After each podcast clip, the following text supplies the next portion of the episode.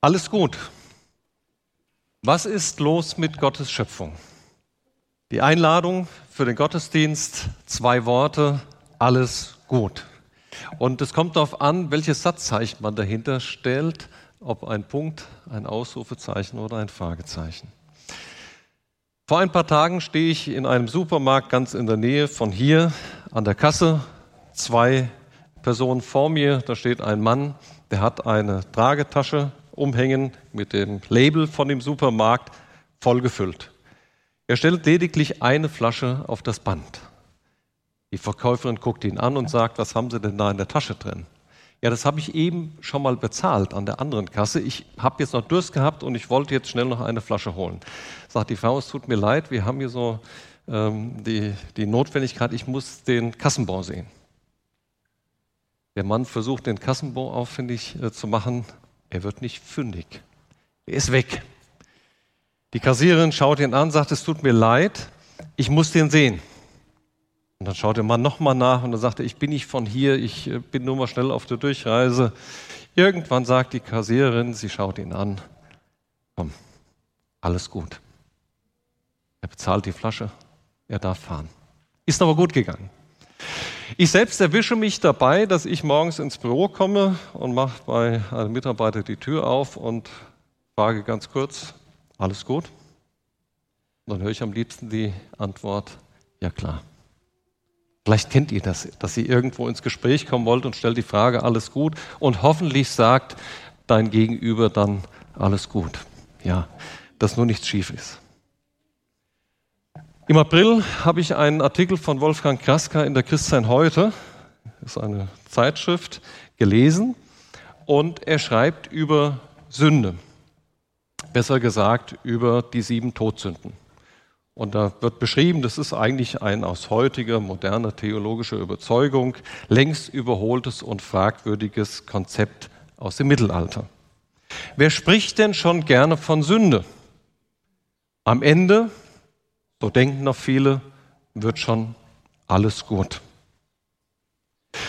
Wolfgang Kraska versucht dennoch aus diesem scheinbar überholten Sündenregister moderne Lehren auch für uns zu ziehen.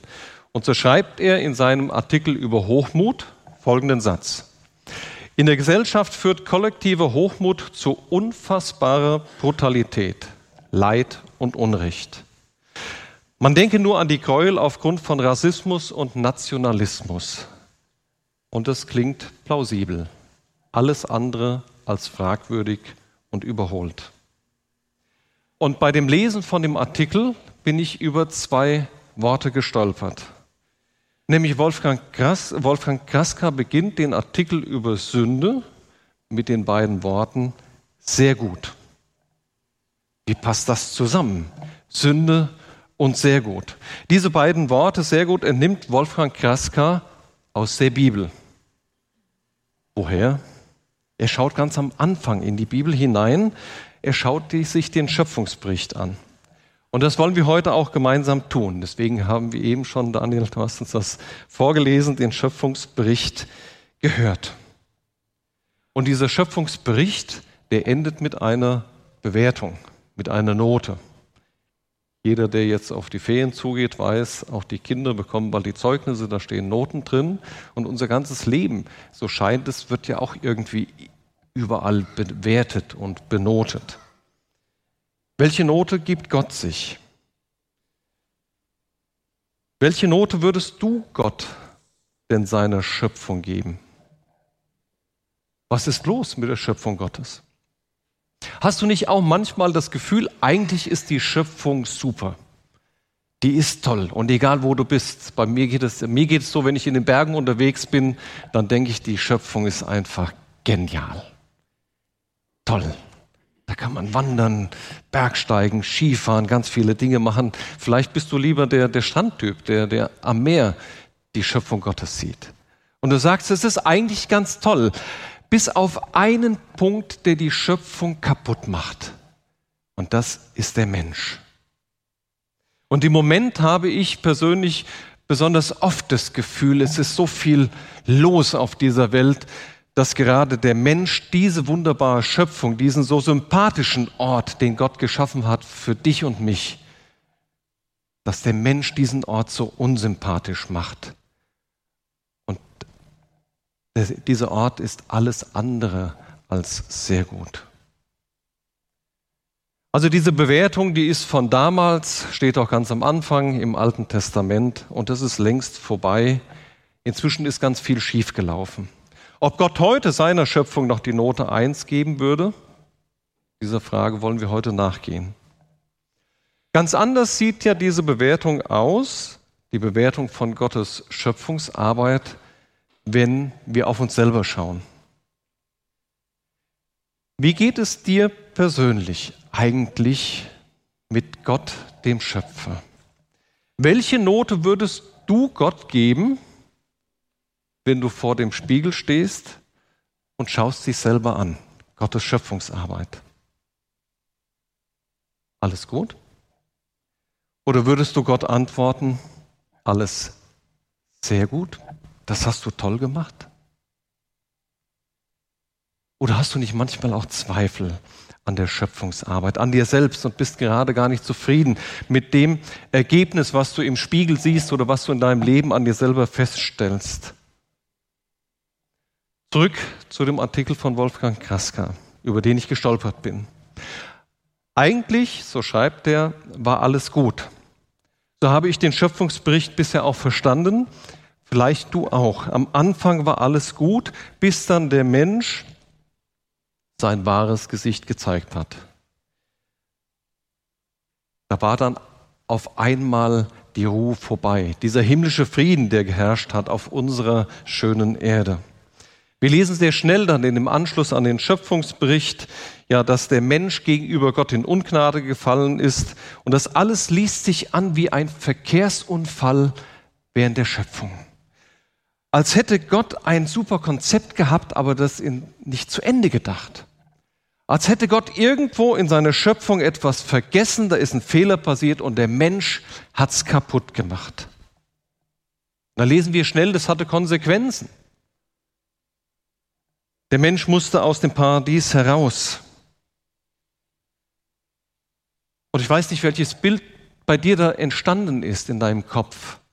Hast du das Gefühl, Gott hat sich ein Stück entfernt von dieser Erde, von seiner Schöpfung? Er ist nicht mehr so nah, so zurückgezogen? Stellst du dir die Welt oder den Himmel oder die Schöpfung Gottes so vor, wir sind hier und Gott ist irgendwo dort? Vielleicht kommt er manchmal. Es gibt ein Lied, das heißt From a Distance. Eigentlich ein total schönes Lied von der Melodie. Bert Mittler besingt dieses Lied. Aus der Entfernung, so singt sie das. So als würde Gott aus der Entfernung auf diese Welt schauen. Als würde er auf dem Mond sitzen oder irgendwo in den Untiefen des Universums auf einem Planeten. Und da würde er auf die, Erde, auf die Erde hinunterschauen und so singt sie das. Aus dieser Perspektive sieht die Welt für Gott super aus schön bunt und absolute Harmonie. Als würde Gott überhaupt nicht wahrnehmen, was auf dieser Welt los ist. Er hätte keine, als hätte keine Ahnung, dass es Krieg, dass es Elend und Leid gibt auf dieser Welt. Früher gab es mal diesen Spruch, Gott, das ist die Abkürzung guter Opa, total taub. Bei Bert Mittler total blind. Die Bibel beschreibt uns einen ganz anderen Gott. Keinen blinden Gott, keinen Gott, der weit weg ist. David schreibt in Psalm 139, das ist im Übrigen ein, ein wunderbarer Psalm. Ich liebe diesen Psalm 139. Da beschreibt Gott einen ganz anderen Gott, nämlich einen Gott, der uns nahe ist. Er ist in unserem Inneren David beschreibt uns einen Gott, der so nah bei uns ist, wie sich kein anderes Wesen auf dieser Welt dir nähern kann. Vers 1. Herr, du durchschaust mich, du kennst mich durch und durch. Dann beschreibt er das weiter. Aus der Ferne erkennst du, was ich denke. Da kommt wieder dieser Gott, der aus der Ferne ist. Aber es geht ja weiter. Vers 5. Von allen Seiten umgibst du mich und hältst deine schützende Hand über mir. Diesen Gott, den beschreibt uns David. Gott ist überall. Und dann stellt sich David die Frage, wie kann ich das eigentlich schaffen, mich vor Gott zu verstecken? In Vers 7 und 8 schreibt er, wie könnte ich mich dir entziehen?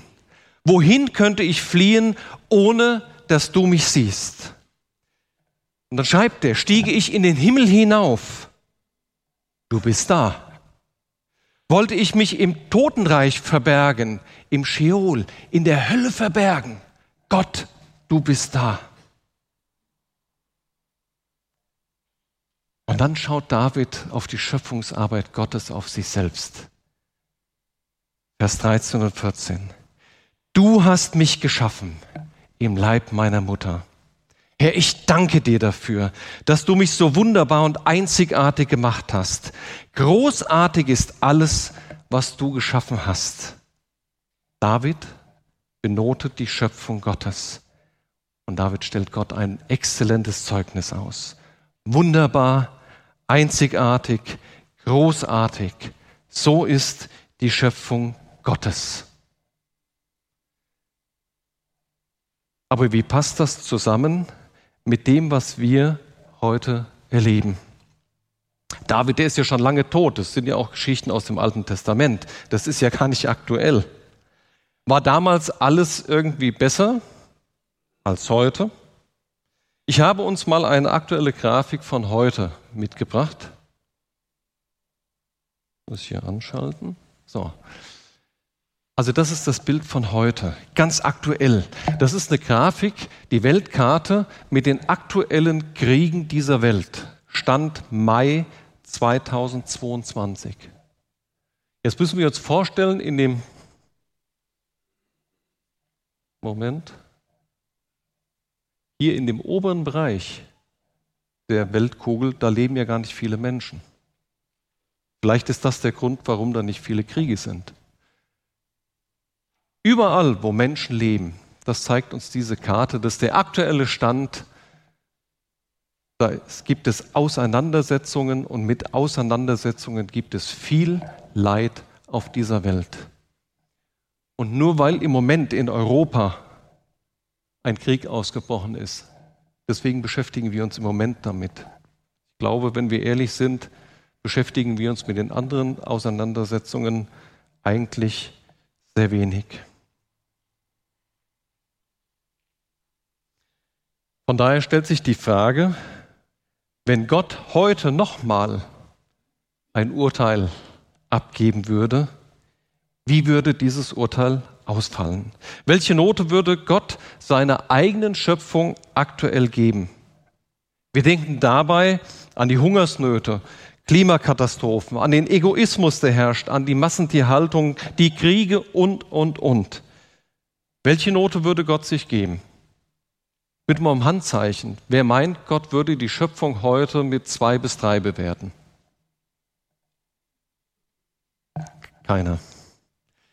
Wer ist der Meinung, Gott würde eine fünf sich selbst geben? Interessant, meldet sich auch keiner. Wer ist der Meinung, dass Gott heute sich immer noch eine Eins geben würde? Jetzt gehen einige Handzeichen hoch und viele sind sich unsicher. Ich bin davon überzeugt, Gott würde seiner Schöpfung auch heute noch die Note 1 geben. Klingt merkwürdig, deswegen müssen wir der Frage mal auf den Grund gehen. Warum? Und dazu schauen wir nochmal in den Schöpfungsbericht zurück und werden auch nochmal drei Verse uns genauer anschauen. Dieser Schöpfungsbericht ist ja ein wunderbarer Bericht und äh, ist so schön bildlich beschrieben. Und man kann beim Zuhören, Daniel, du hast es eben auch schön vorgelesen, sich so richtig vorstellen, was da passiert ist. Wo aus dem ganzen Chaos, was da war, aus der Leere auf einmal Ordnung passiert. Und dieser Ordnung folgt dann ein System. Also unser Sonnensystem folgt heute noch dieser Schöpfungsordnung. Das ist, ist wirklich interessant. Und nach dieser Ordnung dann entsteht auf einmal Leben. Gott selbst hat dieses Leben auf unsere Erde geschenkt. Und vielleicht sind damals, als die Schöpfung so passiert ist, zwei Galaxien einfach ineinander gekracht. Es muss auf alle Fälle, so wie wir das gehört haben, wo dann Land und Wasser und Himmel sich getrennt haben, da muss es hier hoch hergegangen sein und ich glaube, es war total laut auf unserer Erde. Und es hat so manche Einschläge gegeben und manch, manche dieser Einschläge, die sehen wir ja auch heute noch, auch in Deutschland. Und äh, man kann sogar manchen Krater belaufen. Und irgendwann hat es mal so einen kräftigen Einschlag gegeben, dass aus diesem Erdklumpen dann sogar ein anderer rausgekommen ist und da ist der Mond daraus entstanden. Deswegen ist die Erde fast gleich mit dem Mond. Und irgendwann, nachdem dann so langsam die Ruhe eingekehrt ist, nachdem Ordnung da war und so manches dann äh, geblüht hat und grün geworden ist, hatte Gott einen Willen.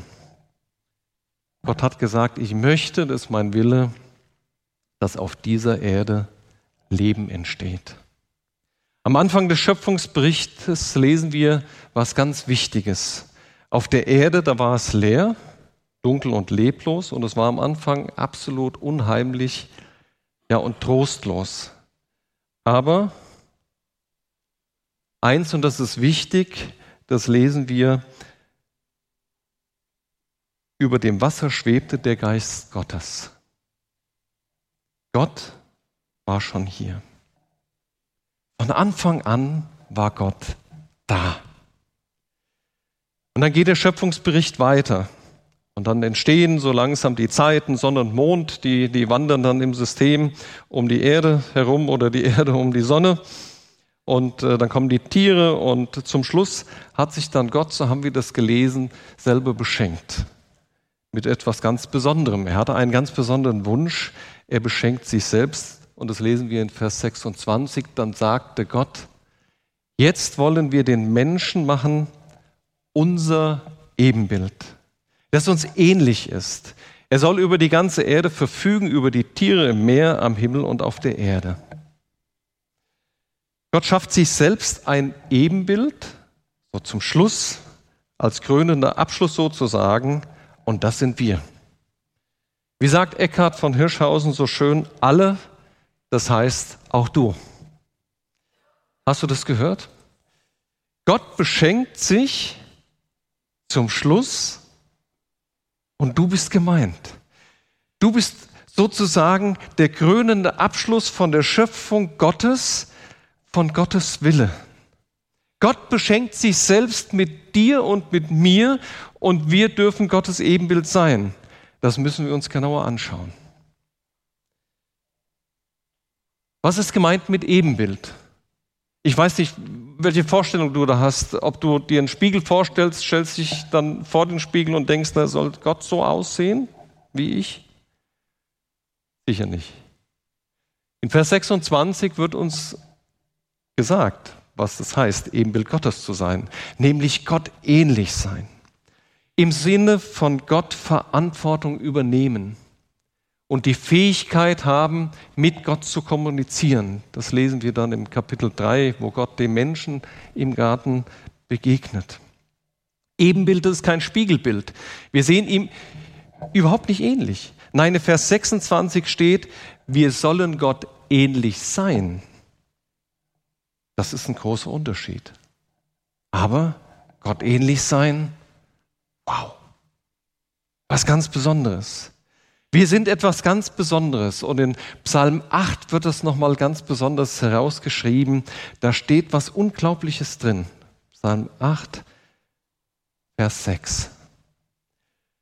Du hast ihn, den Menschen, wenig geringer gemacht als Gott. Ist dir das bewusst? Gott hat dich geschaffen wenig niedriger, als er selber ist.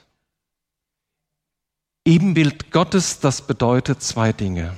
Erstens, wir sind in der Lage, mit Gott Kontakt aufzunehmen. Wir können und wir sollen mit ihm direkt kommunizieren.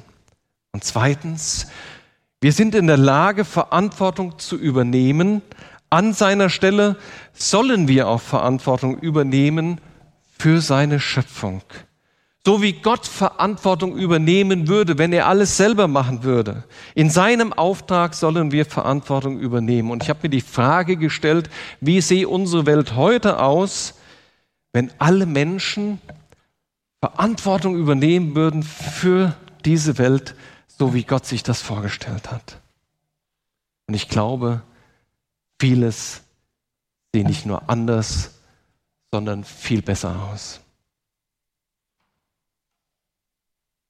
Und am Ende, der Vers 31, da schaut Gott dann selbst auf seine Schöpfungsarbeit und gibt sich und diesem, seinem Ebenbild, also uns Menschen, ein Zeugnis. Alles gut? Nein. Noch besser. Sehr gut. Dann betrachtete Gott alles, was er geschaffen hatte, und es war sehr gut.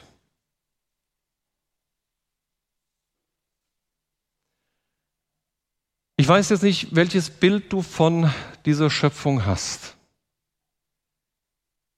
Ich habe mal zwei Bilder mitgebracht, die ich mal hier an die Wand projizieren möchte. Wenn wir so auf die Schöpfung zurückschauen, auf diesen Bericht, was ist entstanden? Wir lesen, da gibt es diesen Gott, der einen Schöpfungswunsch hat und Wille hat. Der ist da oben links in dem Dreieck, der dreieinige Gott. Deswegen feiern wir diesen Gottesdienst im Namen des Vaters, des Sohnes und des Heiligen Geistes. Moment. Dann gibt es uns, den Menschen.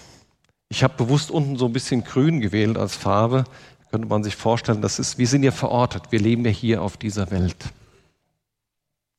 Und dann lesen wir in der Bibel ganz viel davon, dass wir einen wunderbaren Ausblick haben auf den Himmel. Das ist dieser Ort, wo wir dann Gott nahe sein können. Das Bild ist aber noch nicht fertig. Das ist soweit Schöpfungsbericht. Aber die Bibel sagt, hier unten gibt es noch einen Ort. Ist die Hölle. Wo David sagt, selbst wenn ich dahin fliehe, Gott, du bist schon da.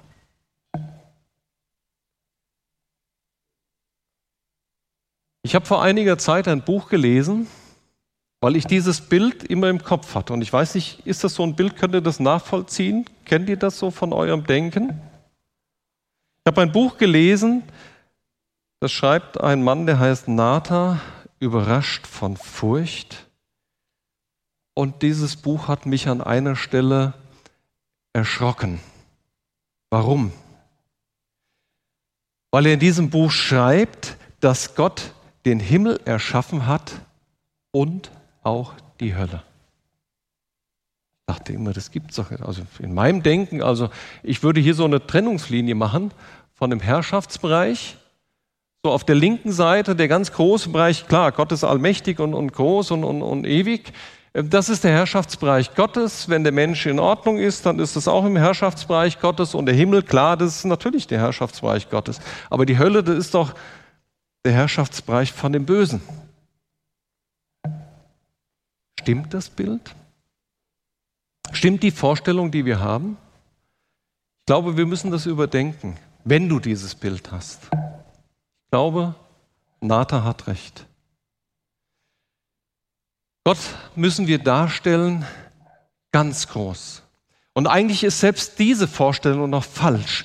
Ich müsste, um Gott darzustellen, aus dem G vielleicht oder aus dem O hier unten eine ganz kleine Stelle raussuchen und müsste die als weiße Projektion an die Wand werfen. Nämlich so groß ist Gott.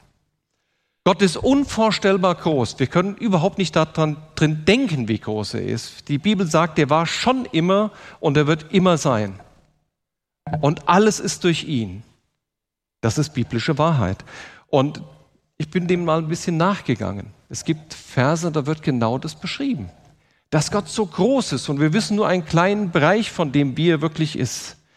In Johannes 1, der Vers 3, da schreibt Johannes, durch ihn ist alles entstanden. Es gibt nichts, was ohne ihn entstanden ist. Nichts. In Römer 11, Vers 36 lesen wir, Gott ist es, von dem alles kommt. durch den alles besteht und in dem alles sein Ziel hat. Da ist nichts geschrieben von einem Verkehrsunfall in der Schöpfung.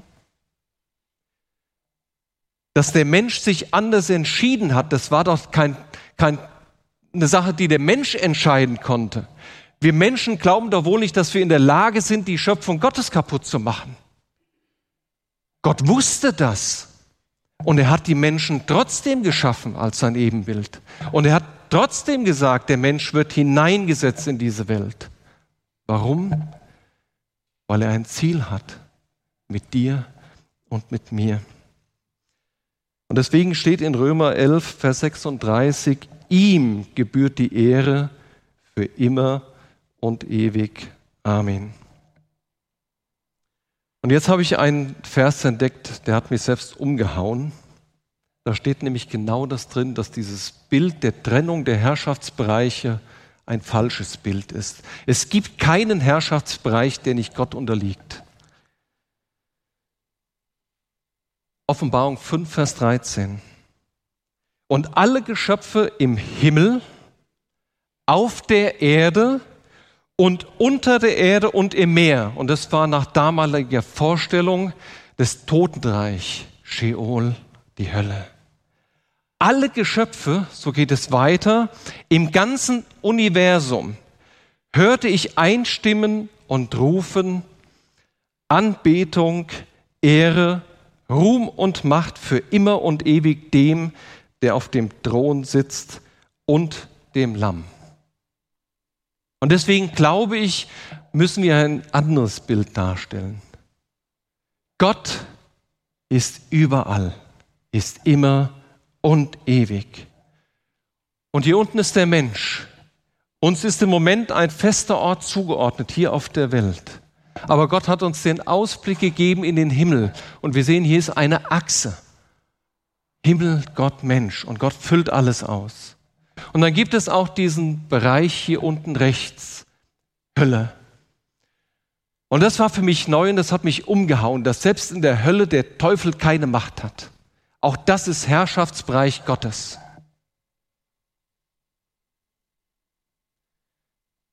In Hebräer 10, Vers 31 steht auch dazu was. Das ist Neues Testament, ziemlich am Ende, nicht das Alte am Anfang.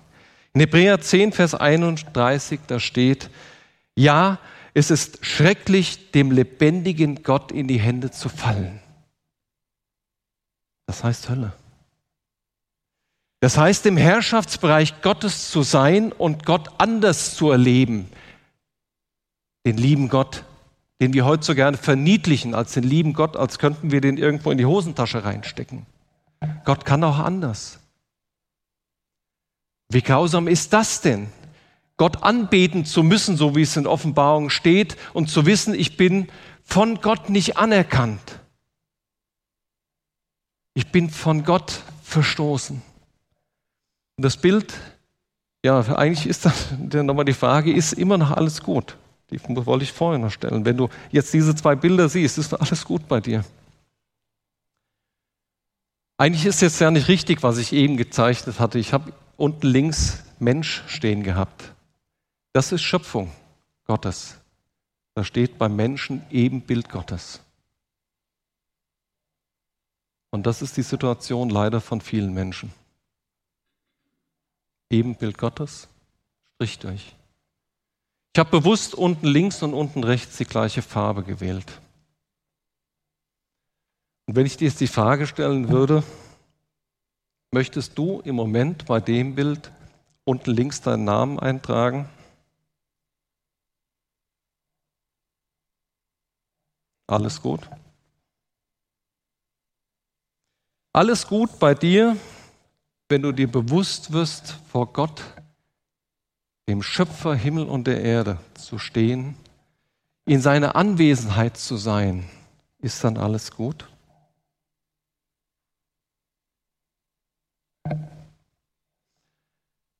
Zum Schluss möchte ich dir noch ein paar Gedanken mit auf den Weg geben.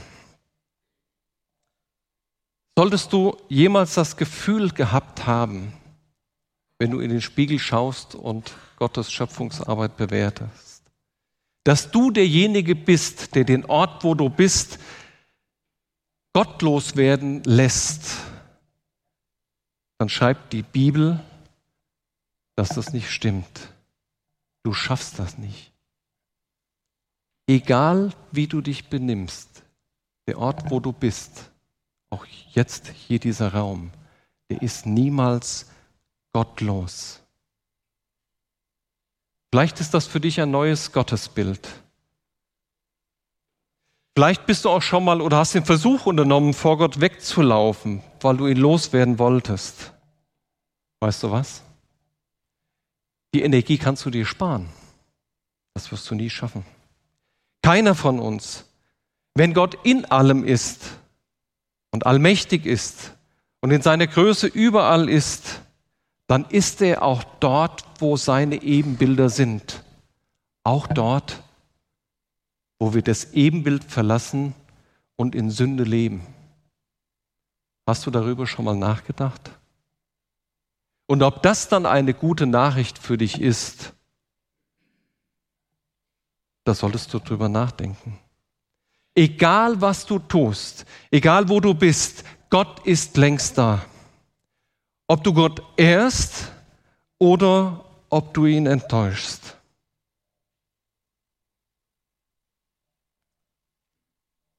Von daher die Frage an dich, alles gut bei dir? Die Frage stelle nicht ich dir. Ich habe gar nicht das Recht dazu, dir die Frage zu stellen. Ich kann dir nur den Rat geben, dass du dir selbst die Frage stellst. Gott hat uns Menschen so erschaffen, dass wir sein Ebenbild sein dürfen. Wir sollen es sein und wir können es sein. Und damit haben wir die Note 1,0 verdient. Paulus erklärt uns in dem zweiten Korintherbrief Kapitel 5, Vers 17 das folgendermaßen. Wenn jemand zu Christus gehört, ist er eine neue Schöpfung. Das Alte ist vergangen, etwas Neues hat begonnen. Genau das passiert, wenn wir aus dem Ebenbild, dem schwarzen Feld mit dem Strich durch ein weißes Feld bekommen. Das macht Jesus Christus für dich und für mich. Aber was ist, wenn wir die uns geschenkte Ähnlichkeit mit unserem Schöpfer umkehren, wenn wir sie pervertieren? Was ist, wenn die Kommunikation zu unserem Schöpfer von uns nicht ausgenutzt wird, wenn wir dieses Herrschaftsprinzip, dieses göttliche Herrschaftsprinzip in sinnlosen Hochmut und Egoismus umwandeln? Und ich glaube, die Ursünde des Menschen ist, dass der Mensch das ihm geschenkte Ebenbild des Schöpfers missbraucht, es nicht annimmt, es mit Füßen tritt. Und das Schlimme ist auch noch alles unter den Augen Gottes. Und deshalb müssen wir wahrnehmen, dass die Tragik der Welt darin liegt, dass der Mensch seine Verantwortung, die Gott ihm in der Schöpfung übertragen hat, nicht übernimmt. etwas Gutes zum Schluss. Hat nämlich auch viele, oder viele, viele gute Seiten. Die Schöpfung ist nach wie vor toll. Denn eins ist sicher, überall, wo wir in Gottes Namen handeln, überall, wo wir sein Ebenbild sind, dort wird etwas von ihm, von unserem Schöpfer sichtbar. Und dazu möchte ich dir heute Morgen Mut machen, dass du den Mut hast, Gott sichtbar zu machen. Amen.